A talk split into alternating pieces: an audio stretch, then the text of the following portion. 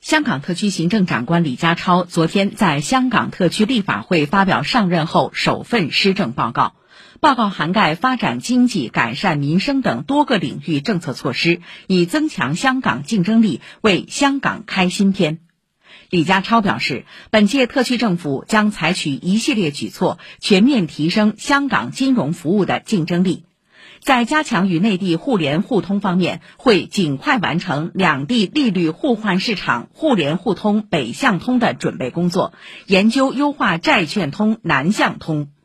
民生方面，李家超指出，解决土地房屋问题是本届特区政府施政的重中之重。要突破性的增加房屋供应，在各环节提量、提速、提效、提质，建立一套稳定的、能持续增加供应的长远计划。